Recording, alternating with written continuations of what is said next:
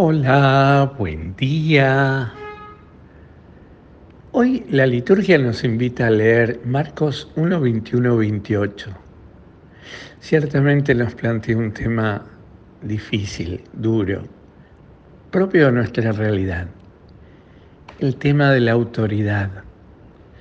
Este tema de la autoridad que en nuestro país, en nuestra vida de todos los días, está tan cuestionado este tema de la autoridad que nos llevó a, desde el proceso militar que vivió nuestro país, desde el autoritarismo que vivimos a nuestros días, donde hay una negación de la autoridad.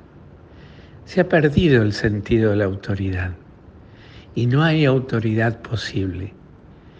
Jesús nos plantea hoy el tema con su actuar, como siempre. Él avanza, Él camina, Él nos muestra caminos. Y cada uno de nosotros eh, elige el camino que quiere.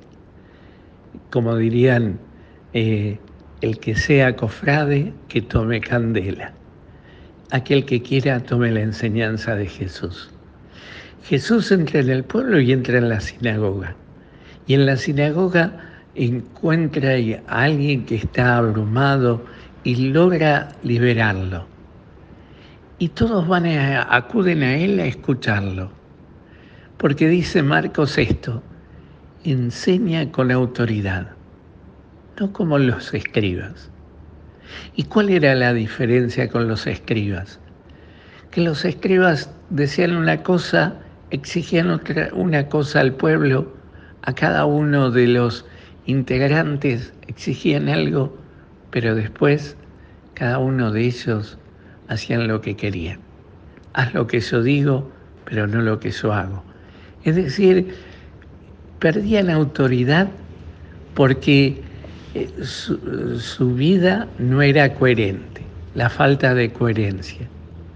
Quizás hoy nos pase lo mismo. El mundo que vivimos cree que tiene autoridad porque tiene la sumatoria de los votos. Y sin embargo lo vemos a diario, que pierden autoridad por su falta de coherencia, por el decir algo y hacer totalmente lo contrario. Pero esto que vemos a nivel político, a nivel nacional e internacional, también lo vemos en la casa y en cada familia. Un padre pierde autoridad frente a su hijo porque no es coherente. Dice una cosa y hace todo lo contrario.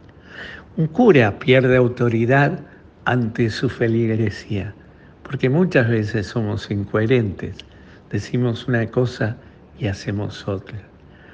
Un maestro, un profesor pierde autoridad ante sus eh, alumnos y sus discípulos justamente por eso, porque hacen una cosa y dicen una, dicen una cosa y hacen todo lo contrario.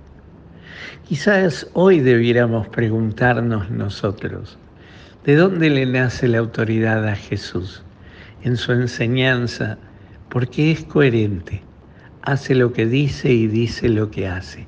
Y esta coherencia de vida lo lleva al maestro a tener autoridad ante el mundo que lo rodea, no como los personajes religiosos de su época, porque justamente su vida es coherente.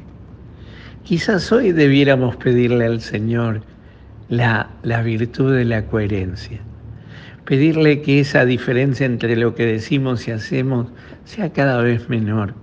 Claro, esto no se logra de la noche a la mañana, es una lucha diaria, continua, con uno mismo.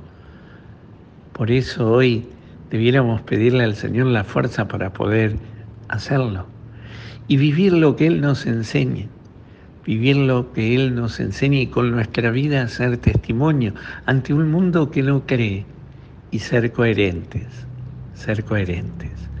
No diluir el Evangelio, porque muchas veces lo que hacemos sobre pretexto de, de ser coherentes, diluimos el Evangelio. Bueno, no, hay que ser moderno, hay que estar con el mundo que nos rodea, esto, el otro soy cristiano, pero yo apruebo el aborto, soy cristiano, pero bueno, esto de, la eutanasia o, la todas esas cuestiones terminan generando en nuestra vida incoherencias. Por eso hoy pidámosle al Señor, cada uno sabe en su corazón y puede mirar en su corazón y descubrir dónde están sus incoherencias. Y pedirle al Señor la gracia de poder ir achicando esa diferencia. Pequeños pasos todos los días, momentos todos los días, contando con la gracia de Dios, porque sabiendo que solos no podemos, solo no podemos. Necesitamos justamente de esa gracia de Él. Esa gracia amorosa que nos da la fuerza para poder ser coherentes todos los días. Que hoy el Señor les conceda un maravilloso día. Aunque sea solo por hoy, como decía Juan 23, logremos ser coherentes entre lo que decimos, lo que hacemos. Que el Señor te conceda un maravilloso día, te conceda su bendición, el que es Padre, Hijo y Espíritu Santo. Amén.